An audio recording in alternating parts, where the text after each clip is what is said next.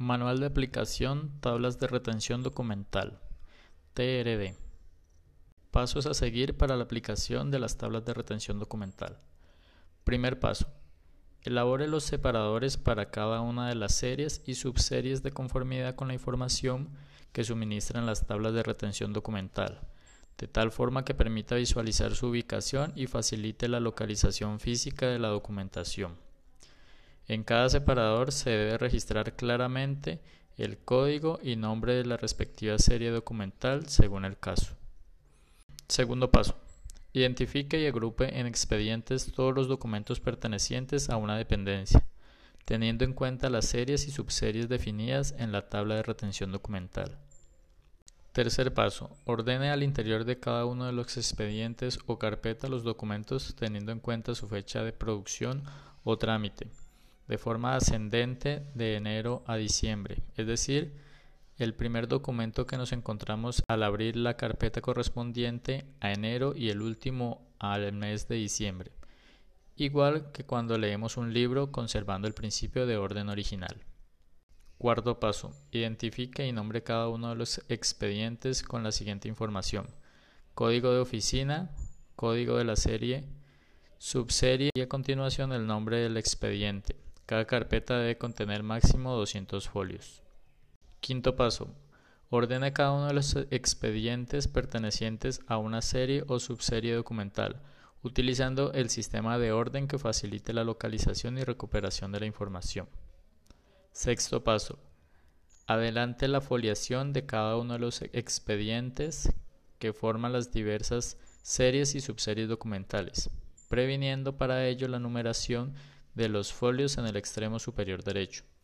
Con un lápiz de mina negra y blanda HB o B, en forma legible y sin enmendaduras, empezando por el documento más antiguo y así sucesivamente.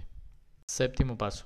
Ubíquese físicamente los expedientes carpetas que conforme cada una de las series y subseries documentales observando que guarden el mismo orden en que aparecen relacionadas en la tabla de retención de la dependencia.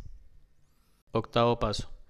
Identifique alfanuméricamente cada uno de los archivos de tal forma que permita la localización física de los expedientes, tal como se ilustra en la siguiente figura. Noveno paso. Levante el inventario documental diligenciando para tal fin el formato único de inventario documental. Décimo paso. Una vez organizado el archivo de la dependencia a partir de la implementación de la tabla de retención, aparecen algunos documentos que no es posible ubicar dentro de las series. Dichos documentos se constituyen en los llamados documentos de apoyo, que son aquellos de carácter general que, como su nombre lo indican, sirven únicamente de soporte a la gestión de la dependencia, pero no constituyen documentos de archivo. Entre los documentos de apoyo generalmente se pueden encontrar Copias o fotocopias de normas externas de la entidad, leyes, decretos nacionales, circulares, resoluciones, entre otros. Estudios de documentos técnicos que sirven como información esporádica para la entidad, pero que no es de su responsabilidad. Copias o documentos que son generados por la entidad, pero que función solo cumplen la misión de informar sobre las decisiones y procesos que adelantan la misma, por lo cual pierden todo su valor. Artículos de prensa, publicaciones u otra clase de documentos o impresos que no constituyen documentos de archivo, cuyo destino es una biblioteca o centro de documentación. Invitaciones, tarjetas, plegables de propaganda sobre productos comerciales de posible interés para la entidad. Un décimo paso. Finalmente se debe observar el cumplimiento de los tiempos de retención que están dados para el archivo de gestión de la dependencia en la respectiva tabla, precisando que dicho lapso de tiempo se empieza a contar desde el momento en que la serie o subserie ha cumplido su trámite en la oficina. Aplicación de las tablas de retención documental desde el software 7 El sistema permite la asociación de las series documentales con las oficinas productoras, dependencias.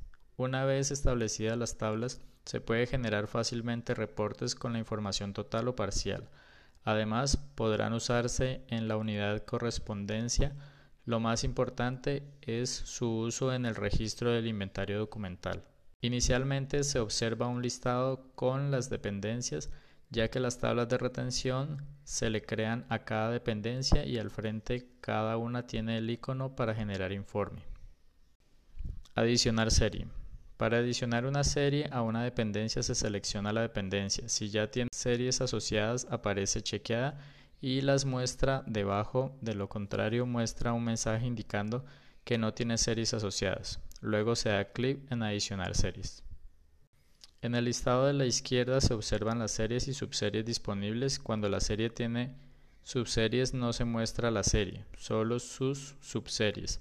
De lo contrario se muestra la serie. En este listado se seleccionan las series y o subseries que se van a asignar a esta dependencia y se da clic en agregar. Automáticamente se pasa al listado de la derecha en donde visualizan las series y o subseries adicionadas. Para retirar una del listado de las asignadas se selecciona de este listado y se da clic en quitar.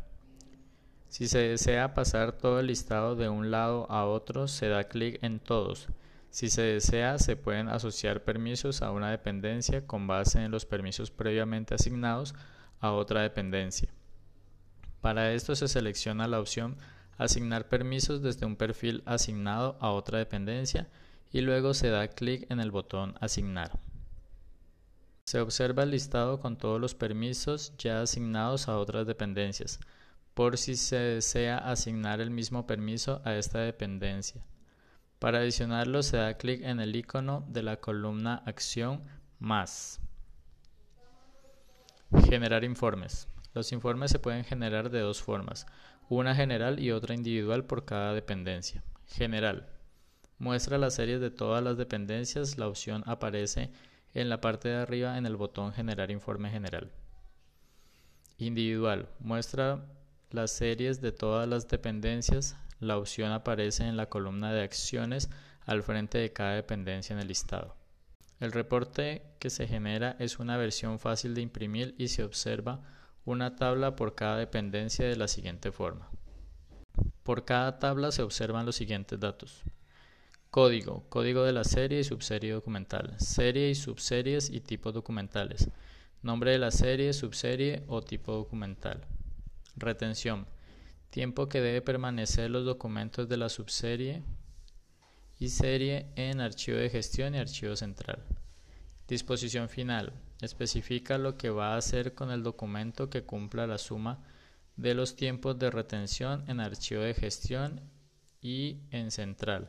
Las siglas que se observan corresponden a CT, conservación total, E, eliminación, M, microfilmación o digitalización, S, selección.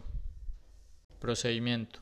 Descripción del procedimiento a seguir con los documentos permite especificar mejor la disposición final.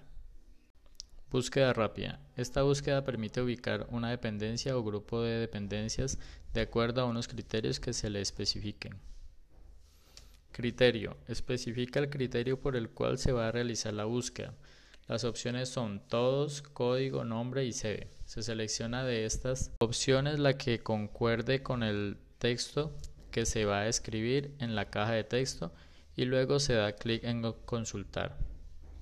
Glosario archivístico.